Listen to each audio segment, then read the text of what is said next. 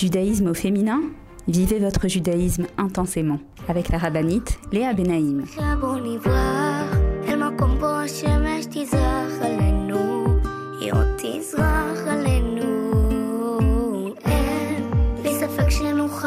Bonjour à toutes et bienvenue sur Torah Box Radio depuis Jérusalem pour notre émission de judaïsme au féminin. Les filles, j'espère que vous allez bien. Alors cette semaine, nous entamons la deuxième semaine du mois de Kislev. J'ai essayé un petit peu la semaine dernière de commencer à vous préparer à, ce mois magique. Oui, je l'appelle ce mois magique parce que c'est vrai que euh, la fête de Hanouka, c'est une fête magique. Et, c'est vrai que dans notre émission, en général, on se penche sur la paracha de Shavua, la paracha de Shavua, et donc c'est ce qu'on va faire aujourd'hui également, Bezrat Hashem. Cette semaine, nous lirons la paracha de Vayetse. Mais j'ai décidé dans ce mois de Kislev d'essayer de retirer de, des parachutes que nous lisons des conseils par rapport à cette période de préparation à Hanouka. Oui, oui, oui, vous avez bien entendu, on se prépare à Hanouka, pas uniquement en achetant euh, de l'huile d'olive, en préparant la Hanoukia ou en récoltant des recettes de, beignets, mais également en faisant un travail sur nous-mêmes pour réussir à exploiter euh, au maximum ces 8 jours Bezrat Hashem. On a encore du temps jusqu'à Hanouka. Donc aujourd'hui, on va étudier la paracha de Vayetse. On va essayer de comprendre quels messages peuvent nous toucher, nous renforcer, nous donner des outils euh, pour notre vie au quotidien et également, comme je l'ai dit, nous préparer à la fête de Hanouka Bezrat Hashem. Donc il n'y a pas d'hasard. Il n'y a pas d'hasard si ce sont les parachutes qui précèdent Hanouka. Il n'y a aucun hasard dans la Torah, donc je vous propose de vous mettre en place et de me retrouver juste après une pause pour notre émission de judaïsme féminin. A tout de suite les filles, je vous attends. Retrouvez tout de suite Judaïsme au féminin avec la rabbinite Léa Benaïm. Avec l'opération Je soutiens un soldat, Box vous permet de soutenir un soldat de Tzahal en situation de précarité physique ou morale, où qu'il se trouve. Nos soldats vivent un stress et un danger quasi quotidien. Mais ceux qui ont le plus besoin de nous, ce sont les jeunes soldats venus de l'étranger et qui se sont portés volontaires pour défendre notre terre. Souvent en situation de précarité et livrés à eux-mêmes, ils ont besoin de notre soutien. Grâce aux bons d'achat fournis par Box et aux visites que nous effectuons chaque semaine au sein des bases, nos soldats francophones peuvent s'acheter à manger, de quoi se vêtir et se déplacer. Rendez-vous sur tora-box.com slash je soutiens un soldat. Je soutiens un soldat, c'est le meilleur moyen de soutenir les soldats d'Israël. Avec masser.com, calculez le montant de votre masser en quelques clics. Grâce au site masser.com développé par ToraBox, calculez le montant de votre masser chaque mois de manière simple, précise et conformément à la halakha. Masser.com, un autre site exclusif made in ToraBox.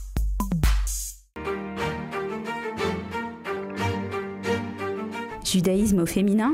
Vivez votre judaïsme intensément avec la rabbinite Léa Benaïm.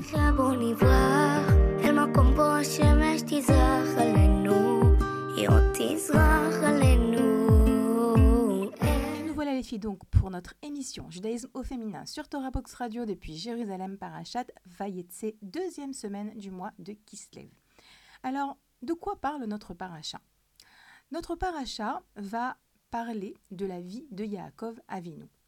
Alors, je vous rappelle que dans la paracha précédente, Yaakov Avinu avait euh, entre guillemets, volé, entre guillemets, parce que c'est sûr que euh, elle lui était destinée ses brachot, mais entre guillemets, il avait volé les brachot que Yitzhak avait prévu de euh, donner, de bénir Esav, avec lesquels euh, Yitzhak voulait bénir Esav. Rivka avait compris que ces brachot devaient revenir à Yaakov, et lorsque Esav s'aperçoit de la tromperie, il va avoir qu'une idée en tête, c'est se débarrasser de Yaakov.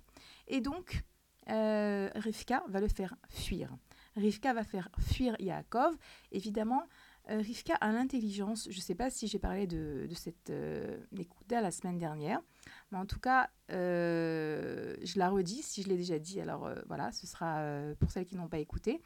Rivka aurait pu venir voir Yitzhak et lui dire Tu sais, Yitzhak, euh, je t'avais bien dit que Esav, euh, c'était pas ça et que c'était Yaakov sur lequel il fallait s'investir.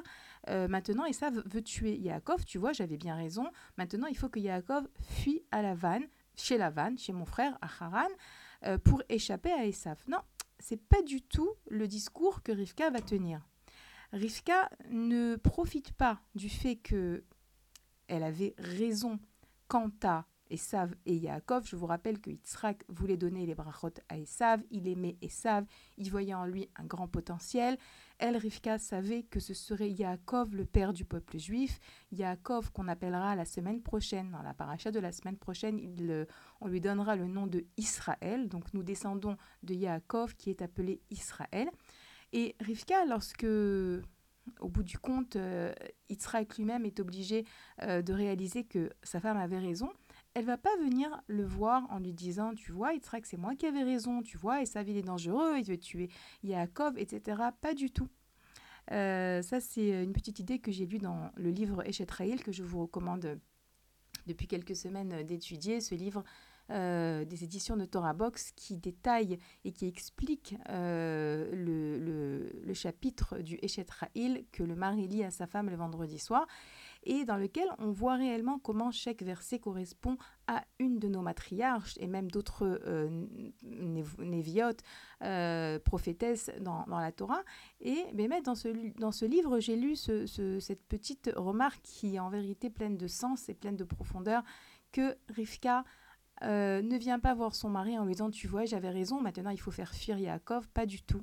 Elle sait garder sa place elle sait, euh, elle connaît, elle sait comment respecter son mari, même après coup, même après qu'il se soit rendu compte qu'il avait tort. Elle vient juste lui dire il faut que Yaakov aille euh, se chercher une femme dans la famille, euh, dans ma famille, comme Abraham l'avait fait auparavant. Lorsque Abraham cherchait une femme pour son fils Yitzhak, il avait envoyé Eliezer à Haran. Là aussi, donc Rivka dit à Yitzhak c'est le moment d'envoyer Yaakov se chercher une femme dans ma famille. Et donc, Yaakov prend la route. Yaakov, en fait, il va fuir. Il va fuir de euh, Esav. Le premier mot de la paracha, c'est le mot de Vayetse. Il est sorti. On va voir que Bémet, énormément de péripéties euh, vont être le lot de Yaakov à partir de ce moment-là. On peut dire qu'il y a la première partie de la vie de Yaakov et la deuxième partie, jusqu'à euh, l'histoire des, des Yaakov, c'est un homme qui étudie toute la journée. On dit il est Yoshev Ohalim, il étudie toute sa vie, elle est vouée à l'étude de la Torah. Je vous rappelle que Yaakov étudie avec Abraham et Yitzhak. Vous imaginez euh, quel chavrutot, Avinu et Yitzhak Avinu. Et Yaakov qui étudie avec eux. Donc une vie tranquille, on peut dire ça comme ça. Mais à partir de sa fuite, euh, tout va être bouleversé. Il va connaître beaucoup de difficultés, beaucoup d'épreuves. Ces épreuves vont le faire grandir, parce que c'est ça, Akadosh Baruch lorsqu'il envoie une épreuve, il faut bien comprendre que c'est pour nous faire grandir, c'est pas pour nous faire du mal, c'est pour nous aider à le trouver dans cette épreuve. On reparlera de cette, euh, idée. En tout cas, euh, un des commentateurs nous dit que pour comprendre comment est-ce que Yaakov va faire face à toutes les difficultés qui vont l'attendre, donc fuir Esav et ensuite euh, avoir affaire à la vanne, la vanne qui va le ruser, qui va, être, qui va lui mentir, etc., il va avoir en tête ce mot de Vayetse. Vayetse, ce sont les premières lettres de Vayar Yaakov. Attendez, non. Euh, oui, Vayar Yaakov Tsurat Aleph. Ça, c'est, si je ne me trompe pas, un commentateur qui s'appelle Golé Amokot, mais j'ai un doute là-dessus, qui nous dit que dans ce mot de Vayetse, on comprend déjà comment est-ce que Yaakov va réussir à faire face à toutes les épreuves qui l'attendent. Ça veut dire quoi Vayar Yaakov Tsurat Aleph? Yaakov vit, vit, pardon, il voit euh, la forme du Aleph. On sait que le mot, euh, la lettre Aleph, fait allusion à Hachem. Parce qu'Akadosh Baruch est appelé Aloufo Shel Olam, le maître, le champion du monde. Et euh, très souvent, lorsqu'on nous parle de la lettre Aleph, il faut savoir qu'on fait allusion à Kadosh Baruchou. Et donc, Yaakov Avinu sort donc de la maison paternelle où il était comme dans un cocon, là-bas, la vérité.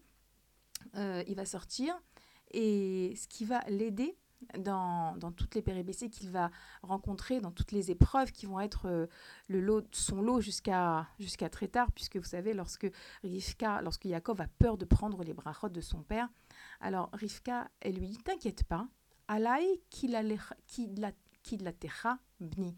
Ne t'inquiète pas, lui dit Rivka. Ta malédiction est sur moi. Je prends la responsabilité de ce qui va t'arriver. C'est moi qui te pousse à prendre les brachot. N'aie pas peur. Et on dit que est allusionné dans, euh, dans ce mot alay, sur moi, les différentes épreuves que Yaakov rencontrera. Le haïn de alay, c'est Esav. Donc la première grande épreuve de Yaakov, c'est cet affrontement avec Esav qui, euh, en fait là, il fuit Esav, mais il devra l'affronter la semaine prochaine. Ensuite, le Lamed, c'est Lavan. Donc Lavan est l'oncle de euh, Yaakov. Yaakov va et va penser trouver refuge chez Lavan, en réalité, il va s'apercevoir que Lavan et Esav, c'est pas mieux. Lavan, lui aussi, comme vous le savez, il va lui mentir, il va profiter de lui, etc.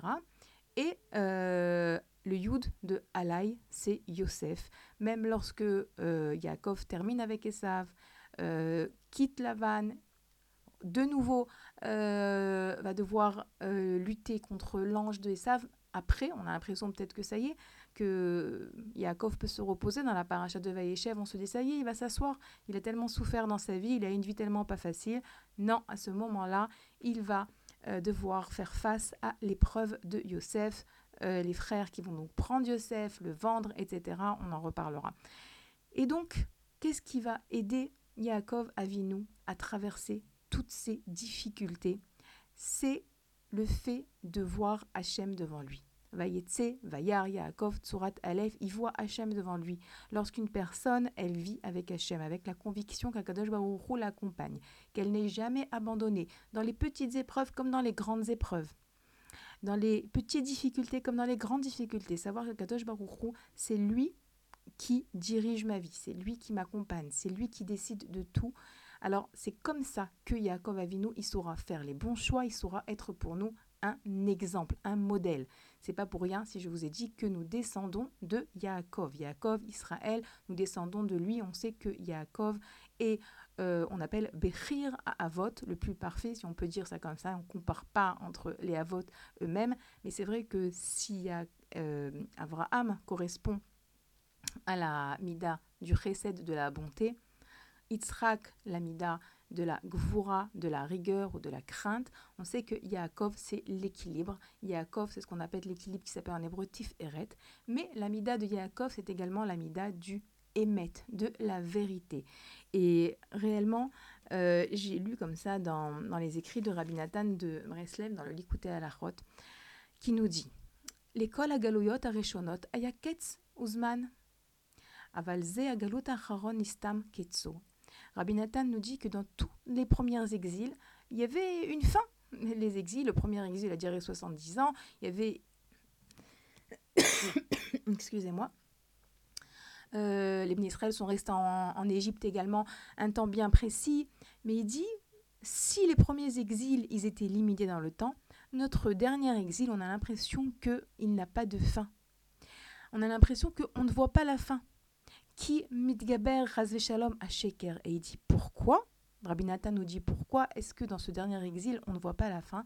Parce que le mensonge euh, grandit, grossit, se renforce. Je n'ai pas le mot exact pour traduire mitgaber.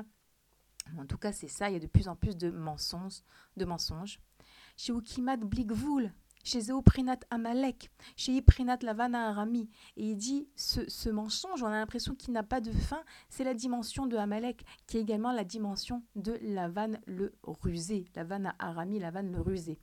Chez Kashemod la Hamod, à la, à, à Blickets. Euh, non, pardon. J'ai caché mode, la mode, j'ai du mal à me relire, la mode à Ramauto chez Ikimat Blickets. C'est très difficile de tenir face à sa, sa ruse, sa ruserie, si on dit ça comme ça, parce qu'on a l'impression, Mehmet, qu'il n'y a pas de fin. Alors pourquoi est-ce que je vous ai ramené maintenant euh, cette référence de Rabbi Nathan? Parce que, comme je vous l'ai dit, on, doit apprendre de Yaakov. Et Yaakov, c'est l'amida de la vérité, l'amida du chesed. Et c'est vrai que nous, aujourd'hui, nous nous trouvons dans le dernier exil. Et que Rabbi Nathan nous dit que ce dernier exil, on a l'impression qu'il va jamais finir. On a l'impression qu'on va jamais voir la fin.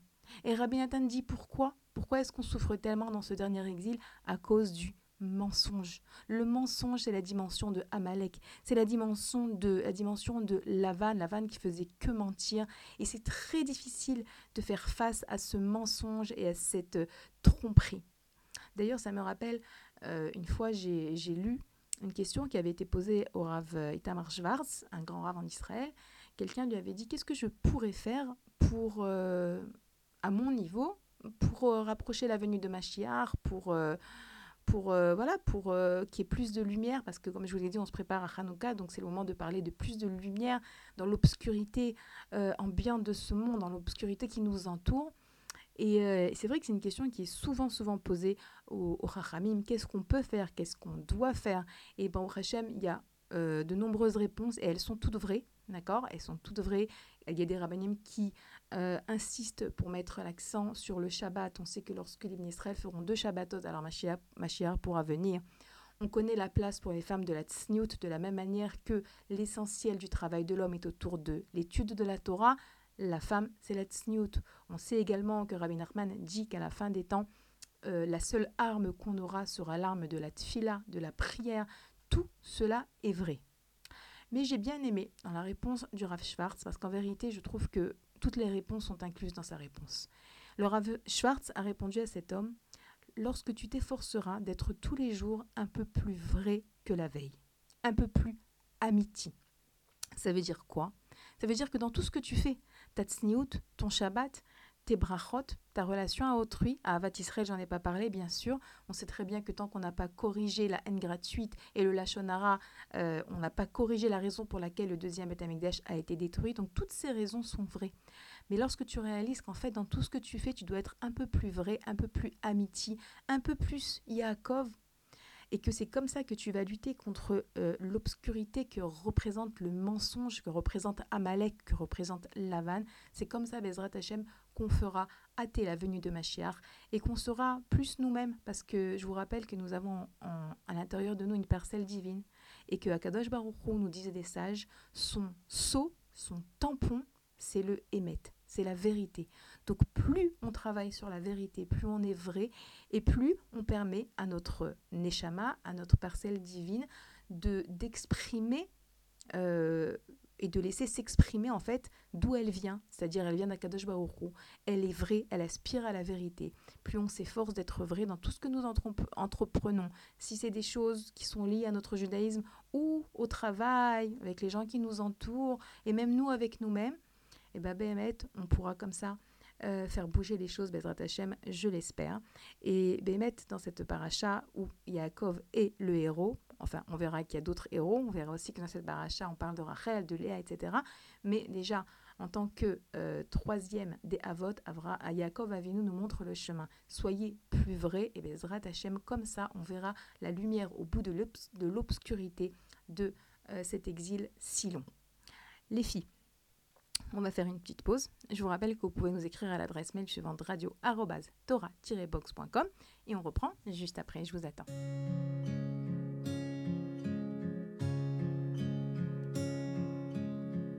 קיוויתי שאעבור, רציתי להפתיע, האדמה תרגיע, רציתי להגיע, רציתי לב לשפוך, קיוויתי שאעבור, חשבתי להניע, אורות מהרקיע, שמחתה משפיע, הכנתי הכל.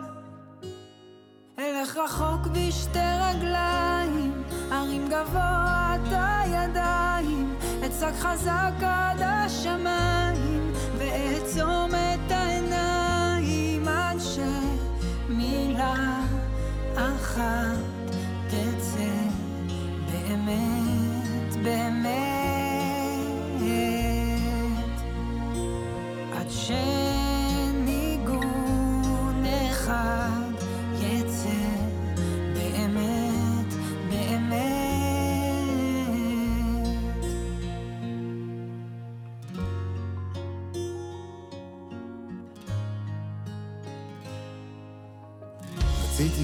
גיבור לצאת למרות הגשם להירטב עד עצם נגד כיוון הזרם. רציתי את הכל, קיוויתי שאעבור,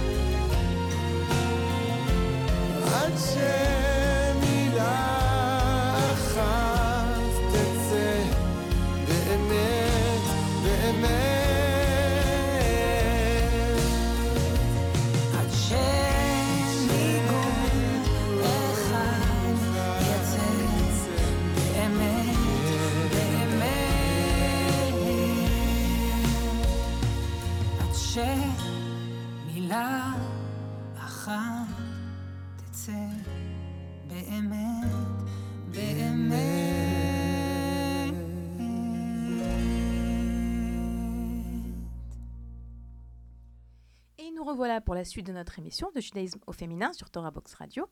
Donc, euh, on était en train un petit peu de comprendre qui était Yaakov Avinu dans notre paracha. Donc, on voit, comme je l'ai dit, qu'il va fuir. Et en réalité, il y a euh, un autre point qui est intéressant dans sa fuite, c'est qu'a priori, sa maman, Rivka, l'envoie euh, à Haran, chez son frère Lavan, pour trouver une femme, pour se construire. Et on voit qu'en vérité, en réalité, les Midrashim nous racontent que Yaakov ne va pas directement chez Lavan. Il va s'arrêter 14 ans, étudier dans la yeshiva de Shem et Ever. Alors, comme je vous l'ai dit, j'essaye de retirer de cette paracha euh, des conseils par rapport à cette période qui précède Hanouka pour nous aider à nous préparer. En réalité, on sait que chez Lavan, euh, ça va pas être tout rose pour Yaakov, ça va même être assez difficile. Et donc, pour pouvoir faire face à des difficultés, Yaakov, il sait qu'il doit se préparer.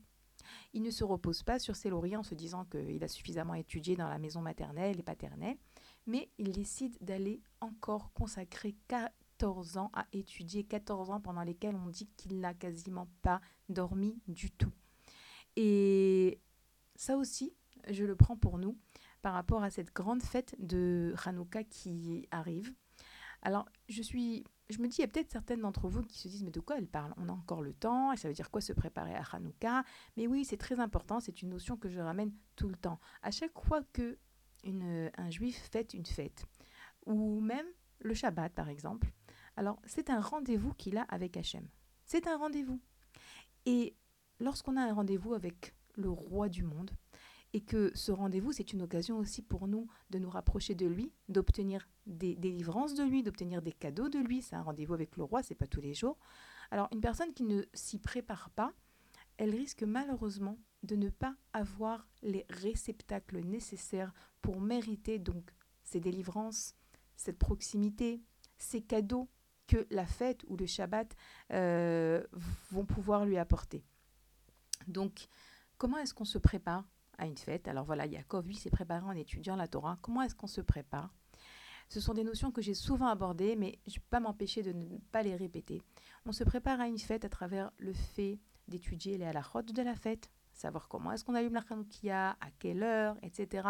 Même si c'est votre mari qui allume, même si vous connaissez par cœur, c'est pas grave. Prendre un livre de, avec les halachot et revoir un petit peu comment ça doit se passer. Euh, évidemment, il y a aussi la préparation pratique, euh, physique, c'est-à-dire aller acheter la meilleure huile d'olive, préparer la chanoukia, tout ça, mais également bien sûr se préparer psychologiquement et spirituellement en demandant et en priant à Kadosh Baruch Hu dès maintenant de nous permettre de mériter réellement ce Hanouka, de voir la lumière dans l'obscurité dans laquelle nous nous trouvons. Je vous rappelle que Hanouka est la fête que nous fêtons en hiver. Ça, je l'ai ramené également la semaine dernière.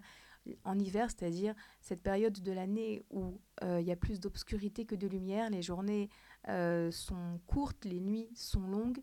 C'est la seule fête également Hanouka que nous fêtons en fin de mois, le 25 qui se lève, où réellement la lune est petite, on la voit quasiment pas.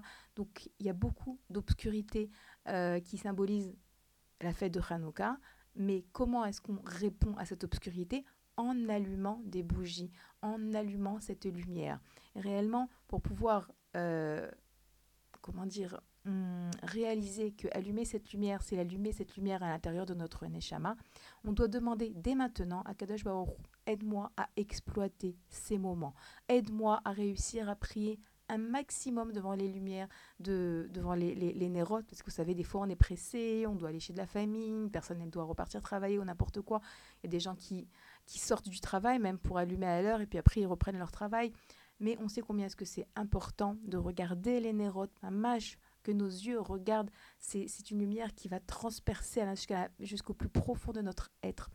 Et tout ça, ça se passe avant. Avant, on demande à Hachem, Hachem, exploite et, et- et aide-moi à pouvoir exploiter ces moments, à ce que ma maison soit une maison de shalom, qu'il n'y ait de shalom, pas de dispute ou quoi pendant la fête de Hanouka, jamais.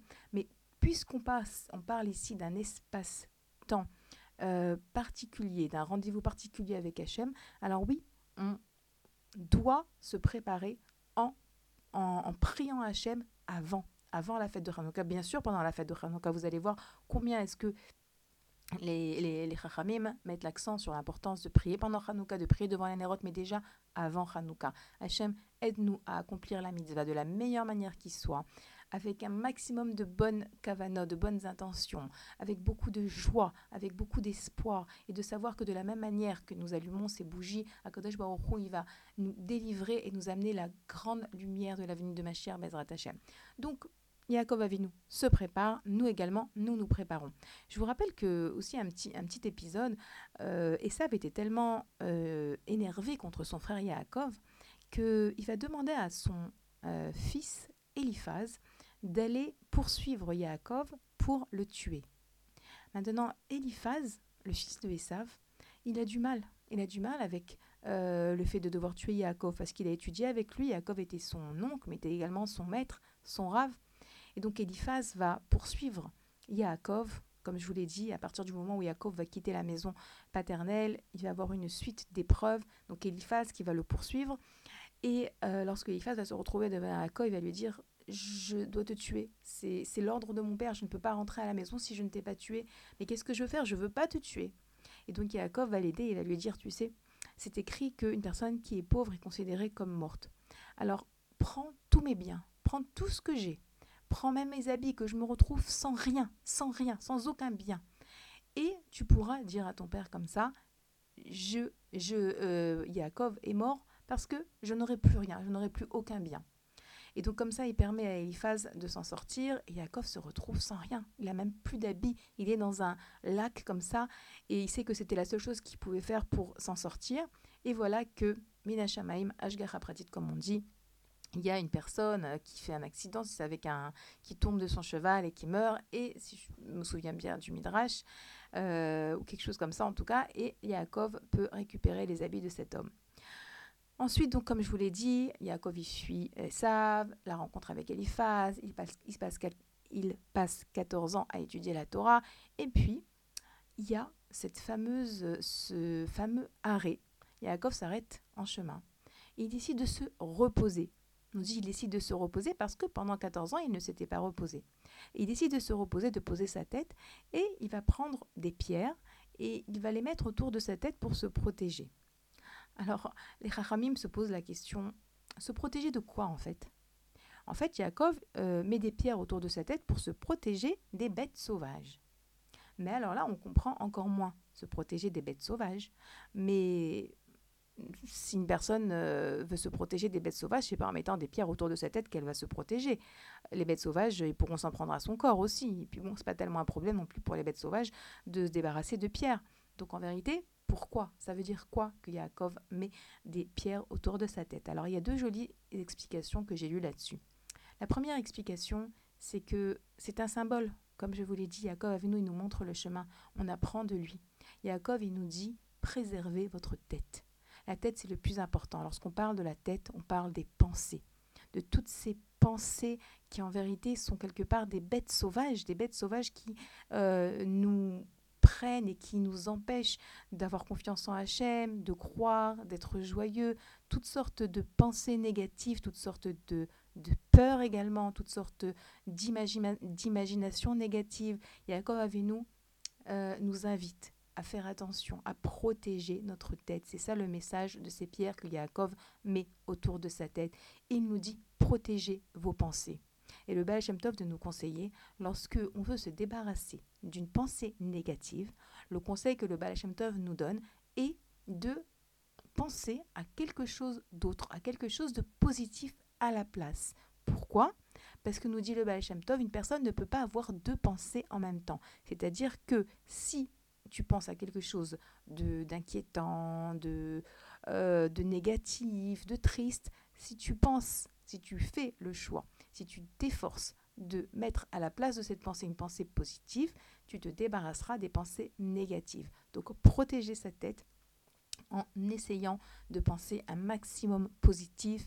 Baruch Hashem, aujourd'hui, grâce au livre de la rabbinite Yosef, on parle beaucoup de la pensée positive. Bémet, c'est un livre que je vous conseille également de lire parce qu'il euh, y a énormément d'histoires, énormément de, de, d'anecdotes, même sur à quel point la pensée positive, elle a un effet sur nos vies, sur ce qui nous entoure. Moi, je sais que j'ai lu euh, ce livre il y a hum, 15 ans à peu près. Et, je me rappelle que j'avais décidé de mettre tout de suite en pratique ce que j'avais lu. J'avais fait un exercice du livre euh, par rapport à un de mes enfants et j'avais été très impressionnée de voir que ça marchait. Alors, penser des pensées positives, préserver nos pensées, préserver notre tête. Première explication, pourquoi est-ce que Yaakov s'efforce de mettre euh, des pierres autour de sa tête. Deuxième explication, c'est que lorsque Yaakov met des pierres autour de sa tête, il fait ce qu'on appelle une ishtadlout. Ishtadlout en hébreu, c'est un effort. Je fais un acte, euh, Yaakov fait ici un acte pour se protéger.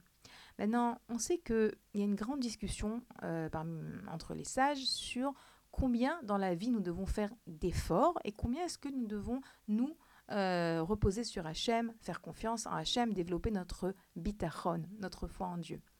Et dans tous les domaines, dans tous les domaines, on se dit combien est-ce que je dois travailler, par exemple, travailler pour gagner euh, son gagne-pain, ça s'appelle une nishtalout, faire un effort, et avoir confiance en Dieu, qu'au bout du compte, c'est Hachem qui nous donne la parnassa. Combien, comment trouver l'équilibre entre la ishtadlout et entre le bitachon?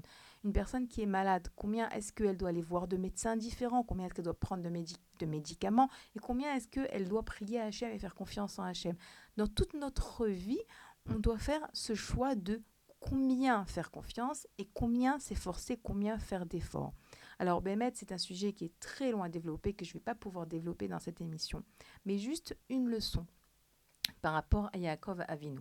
D'abord, il faut savoir que combien on doit faire d'efforts et combien est-ce qu'on doit avoir confiance en Dieu dans tous les domaines de notre vie, c'est quelque chose de très personnel. C'est pas c'est pas pareil d'une personne sur l'autre, c'est pas pareil. euh, voilà, notre manière de, de nous efforcer, de faire confiance, c'est pas celle de mon voisin ou celle de mon rave ou celle de, de ma fille. On a chacun un niveau de confiance en Dieu, on a chacun un niveau d'effort particulier. Et là, Yaakov, à son niveau, à son niveau, il savait que l'effort qu'il devait fournir pour se protéger des bêtes sauvages, c'était suffisant pour lui d'entourer sa tête de pierres. Parce que c'était l'effort qu'il se devait de faire lui, Yaakov. Pourquoi? Parce que Yaakov avait un très haut niveau de bitachon en Dieu, de confiance en Dieu. Plus une personne a confiance en Dieu, et moins elle devra faire de ishtadlout. Et à l'inverse, plus une personne n'a pas confiance en Dieu, et puis elle va devoir faire d'efforts dans la vie. Et donc là, euh, moi j'ai lu cette explication euh, dans le livre du Rav Maor qui explique en long et en large ce sujet de Ishtadlout et de Bitachon, qui nous dit on vient apprendre d'ici que au niveau de Yaakov, c'était suffisant. Vous allez dire, non, c'est pas suffisant. Mais Yaakov avait confiance. Pour lui, le fait de mettre des pierres autour de sa tête, ça allait le protéger des bêtes sauvages parce qu'en réalité, il savait très bien, Yaakov, que c'était pas les euh, pierres qui le protégeaient, mais que c'était Akadosh Baruch Hu. Mais il fallait qu'il fasse un acte. Et à son niveau, c'était suffisant. Donc euh, voilà. Et à ce moment-là, donc Yaakov, il s'allonge, il met des pierres autour de sa tête et il va faire un rêve. Et on va faire une petite pause et on reprendra le rêve de Yaakov juste après. Je vous rappelle que notre émission est rediffusée tous les jours sur la radio de Torah Box, euh, chaque fois à une heure différente, et également sur le site de Torah Box, vous pouvez retrouver nos émissions depuis le début. Je crois que là, nous sommes à peu près à l'émission 160, quelque chose comme ça. Donc voilà, les filles, une petite pause, on se retrouve juste après. Je vous attends. Retrouvez tout de suite Judaïsme au féminin avec la rabbinite Léa Benaïm. Avec l'opération Je soutiens un soldat, ToraBox vous permet de soutenir un soldat de Tsahal en situation de précarité physique ou morale, où qu'il se trouve. Nos soldats vivent un stress et un danger quasi quotidien. Mais ceux qui ont le plus besoin de nous, ce sont les jeunes soldats venus de l'étranger et qui se sont portés volontaires pour défendre notre terre. Souvent en situation de précarité et livrés à eux-mêmes, ils ont besoin de notre soutien. Grâce aux bons d'achat fournis par ToraBox et aux visites que nous effectuons chaque semaine au sein des bases, nos soldats francophones peuvent s'acheter à manger, de quoi se vêtir et se déplacer. Rendez-vous sur tora-box.com slash je soutiens un soldat. Je soutiens un soldat, c'est le meilleur moyen de soutenir les soldats d'Israël. Avec masser.com, calculez le montant de votre masser en quelques clics. Grâce au site masser.com développé par ToraBox, calculez le montant de votre masser chaque mois de manière simple, précise et conformément à la halakha. Masser.com, un autre site exclusif made in ToraBox.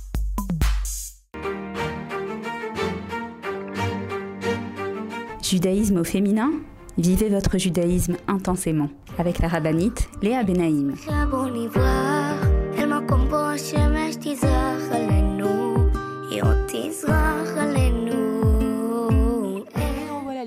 La suite de notre émission de judaïsme au féminin sur Torah Box Radio. Comme je viens de vous l'annoncer, Yaakov Avinu s'endort et il va faire un rêve. Entre parenthèses, si certaines d'entre vous viennent de nous rejoindre, alors vous êtes les bienvenus. Et je vous rappelle que vous pouvez rattraper notre émission, l'écouter à notre jour de la semaine ou sur le site. Donc Yaakov Avinu va faire un rêve. Et dans ce rêve, il va voir une échelle. Une échelle qui est plantée sur la terre, qui est posée sur la terre, posée plutôt, et qui arrive jusqu'au ciel. Et dans cette échelle, il va voir des anges monter et descendre. Alors bien évidemment, il y a ici euh, beaucoup de symboles, beaucoup de symboles dans ce rêve qui nous concerne également, pas, pas uniquement Yaakov, parce que je vous rappelle que Yaakov, c'est nous. Et comme ça nous dit le Rav Boyer, il dit que euh, notre parcelle divine, elle est liée à Akadosh Baruchou euh, grâce comme à un fil. Il appelle ça un fil route en hébreu. Il dit que puisque notre euh, âme, notre parcelle divine, notre Chelek Elokam Imaal, provient de, du dessous du, trône céleste, bien que euh, notre âme est aujourd'hui en nous, au-dessus de nous, elle reste liée, connectée avec les mondes supérieurs, grâce, comme on appelle, qu'on pourrait dire, grâce à un fil, évidemment un fil invisible. Mais en fait, pourquoi est-ce qu'il parle de fil, Rav Parce qu'il dit que euh, lorsque une personne prie, et lorsqu'une personne, elle prie avec euh, beaucoup de kavana, avec d'intention, une personne qui prie sincèrement, alors elle envoie à travers ce fil, un petit peu comme cette échelle, elle envoie euh, les brachot, les, cette filote, elle envoie ses prières, aller récupérer l'abondance et la bracha dans les mondes supérieurs et ramener tout cela à lui. Et il explique que plus une personne, elle prie bien, et puis une personne, elle prie vrai, et plus elle va réussir à, faire monter cette filote euh, le plus haut possible pour réussir à ramener donc toutes ces délivrances et tout ce, ce cette abondance euh, que la pour, pour lesquelles la personne a prié. Et donc quelque part ici, on comprend que euh, cette échelle, elle symbolise donc cette connexion entre nous et entre Akadosh Baruch. Il faut savoir aussi que les Chachamim nous enseignent que ces anges qui descendent et qui montent sur l'échelle de Yaakov, on dit qu'ils correspondent aux épreuves, aux différents moments de la vie d'une personne. Et je m'explique. Entre autres, le Rav Zaks, il explique que et c'est une explication que j'ai vue dans plusieurs euh, livres, mais également dans, le livre du Rav Jonathan Zaks, ex-grand rabbin Zichrono Livracha, Zecher Tzadik Livracha, être grand rabbin euh, du Royaume-Uni, qui disait que euh, ces anges qui descendent et qui montent font allusion aux aliyot et aux yeridot, aux montées et aux descentes qu'une personne elle rencontre dans sa vie. Oui, une personne elle monte et elle descend. Elle a des moments forts, elle a des moments de joie, elle a des moments de bracha, elle a des moments aussi difficiles. Et on voit que Yaakov Avinu dans sa vie, c'est justement dans les moments les plus durs qu'il va rencontrer une plus grande proximité avec Dieu. Parce que justement, plus une personne, elle sait voir Hachem dans tous les moments de sa vie, dans les moments Behai, comme on dit, les moments en down, que ce soit des moments de... Et ça, c'est très important aussi, je vous le souligne, les filles. Euh, la fête de Hanouka, elle vient et elle nous invite à voir la lumière dans l'obscurité, à voir l'amour d'Hachem malgré la difficulté, à chercher le bien, ça j'en ai parlé également la semaine dernière, à chercher le bien même lorsque tout paraît obscur. Mais également, euh, il y a des anges également dans le, rêve de Yaakov qui montent. Il y a aussi des moments où tout va bien dans notre vie. Là aussi, on doit avoir la, la force et la, le désir et la capacité de voir Hachem et de le remercier. On va beaucoup euh, reparler du remerciement Bezrat Hachem parce que on sait que la fête de Hanouka, c'est une fête qui a été instituée pour remercier, pour les Odot ou les Hallel, pour remercier et pour louer. Donc remercier Hachem dans les moments de lumière et chercher Hachem, chercher euh, en hébreu, lorsqu'on on veut dire chercher quelque chose euh, minutieusement, on dit les chapes bénérot, chercher euh, avec des bougies. Réellement, chercher même dans les moments difficiles les preuves d'amour d'Hachem, essayer à travers la difficulté de voir qu'est-ce que je peux retirer de, ce, de cette épreuve dans ma relation avec Hachem, qu'est-ce qu'il y a de positif euh, dans ce que je traverse, malgré que, a priori, euh, bien qu'a priori ça paraît négatif, ça paraît noir, mais non, c'est aussi un des messages de, ce, hum, de, ce, de cette euh, échelle qui, qui, est posée sur la terre et qui monte très très très très haut dans le ciel. Et les anges, ils montent et ils descendent pour vous dire oui, la vie, elle est faite de moments durs et de moments plus faciles.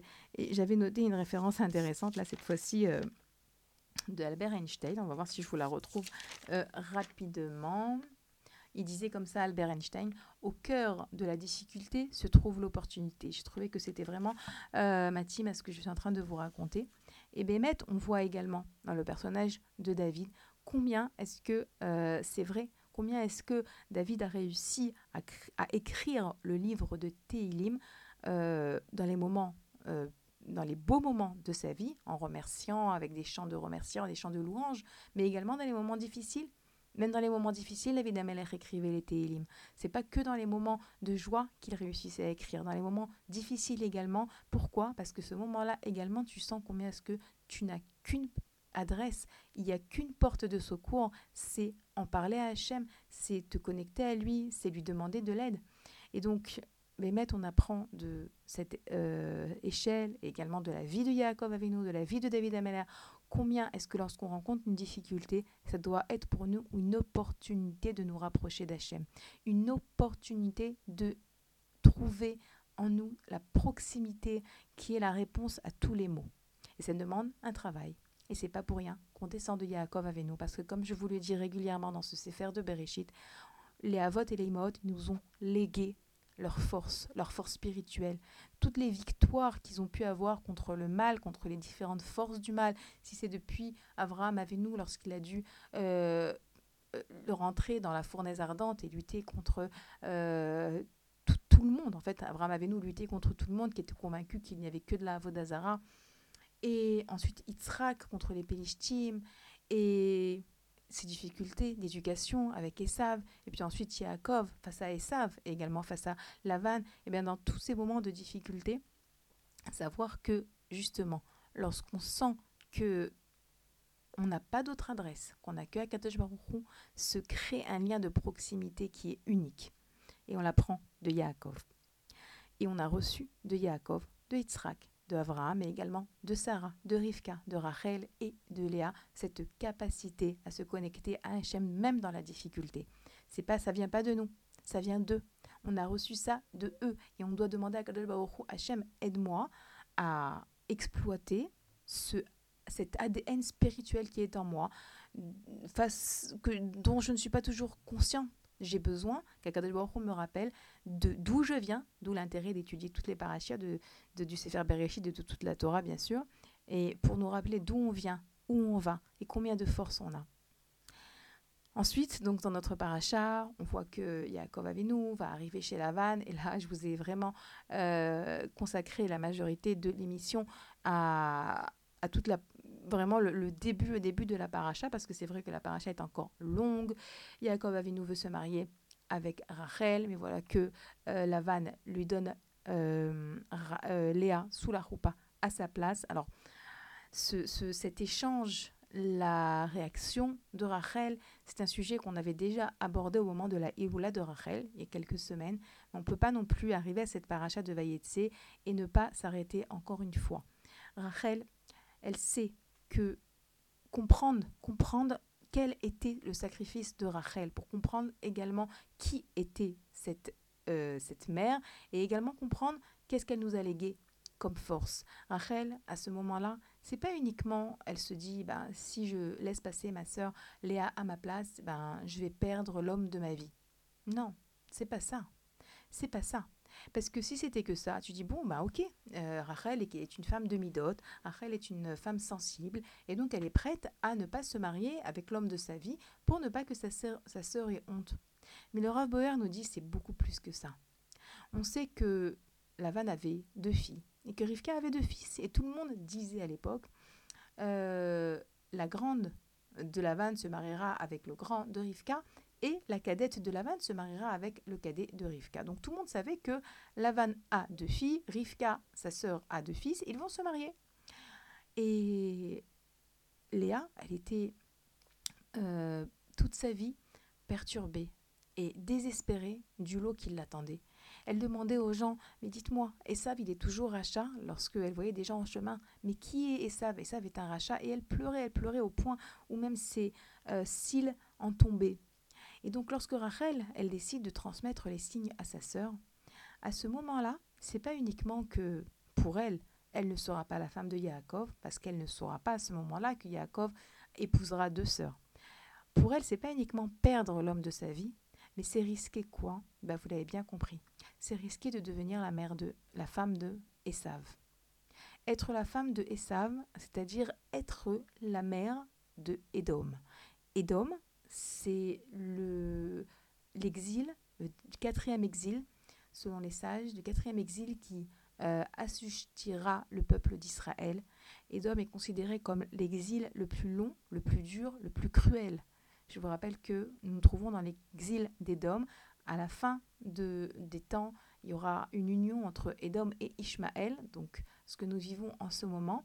Mais Rachel, elle réalise que si elle laisse Léa rentrer euh, à sa place sous la roupa, eh ben, elle risque quoi? Elle risque d'être la femme de Esav, elle risque d'être la mère de Édom, et donc de ne pas être la mère du peuple juif, de ne pas avoir de monde futur, bichlal.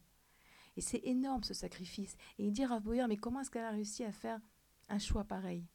En réalité, elle s'est dit, Rachel, elle s'est dit, si je ne transmets pas les signes à ma sœur, ma sœur aura honte lorsqu'un juif souffre, alors Dieu souffre. Elle va beaucoup plus loin et elle se dit, Rachel, si je ne transmets pas les signes, je vais faire souffrir Dieu. Alors, ok, entre faire souffrir Dieu et perdre mon monde futur, je préfère perdre mon monde futur. C'est ce que nous dit le Rav Boyer. Vous vous rendez compte? Ça me rappelle, et je vais terminer sur cette petite euh, histoire du Baal Shem Tov. Un jour, un couple est venu le voir, un couple qui n'avait pas d'enfants, et ils l'ont supplié de prier pour lui, euh, pour eux, pour avoir des enfants. Le Baal savait que c'est un couple, a priori, Béhémet, où il y avait un décret sur eux qu'ils n'auraient pas d'enfants, mais ils ont tellement insisté que le Baal les a bénis d'avoir des enfants. Et suite à cela, le Baal Shem Tov, on lui est venu en rêve, en évoix, en prophétie, on lui a dit c'est un couple qui ne devait pas avoir d'enfants. Lorsque le tzaddik promet, Akadosh Baruch est obligé d'accomplir. Tu as promis quelque chose qu'Akadosh Baruch Hu n'avait pas prévu, et bien tu as perdu ton monde futur. Et le Baal Shem Tov, ça lui prend très peu de temps pour rire de cela et pour dire jusqu'à maintenant, je servais mon Dieu dans l'espoir d'avoir une récompense, d'avoir le monde futur. À partir de maintenant, je ne servirai mon Dieu que par amour pour lui, sans aucune attente de monde futur. Ça, ce sont les géants, comme le Baal Shem Tov, comme Rachel dans notre paracha, qui, ce qui leur importe, c'est Dieu. C'est qu'Akadosh Baruch ne souffre pas de voir Léa souffrir. C'est que ce, couple d'enfants qui n'a pas d'enfants ait des enfants. C'est encore plus grand que la récompense qu'il pourrait avoir euh, en ayant une bonne, un bon comportement. C'est aimer Hachem plus que tout au monde.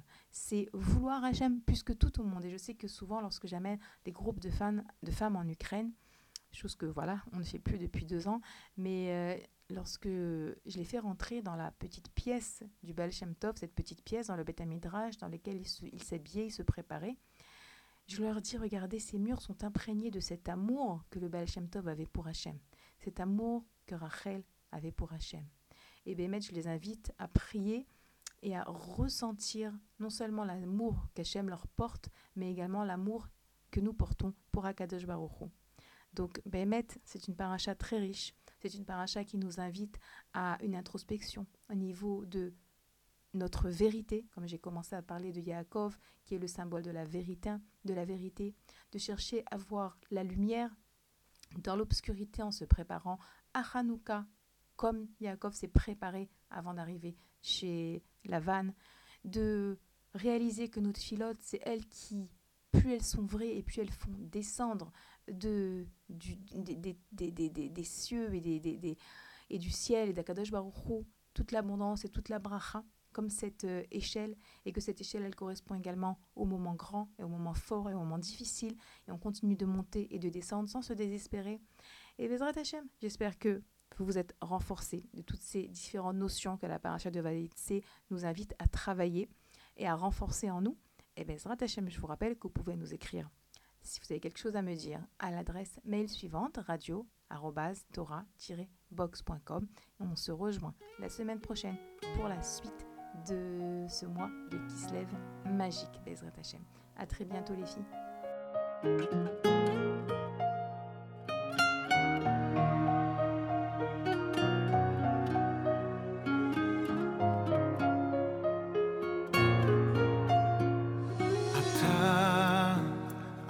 אתה בשמחה, אתה בלילות שלי, אני לא לבד.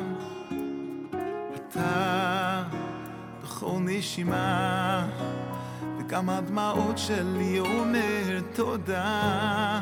תודה על הכל, על כל השירים, על זכות להיות ילד שלך על כל הרגעים. תודה שקשה לי לפעמים, כי רק אחרי החושך בא האור לחיים. בסוף חוזר אליך, אתה שומר עליי שלא אפול.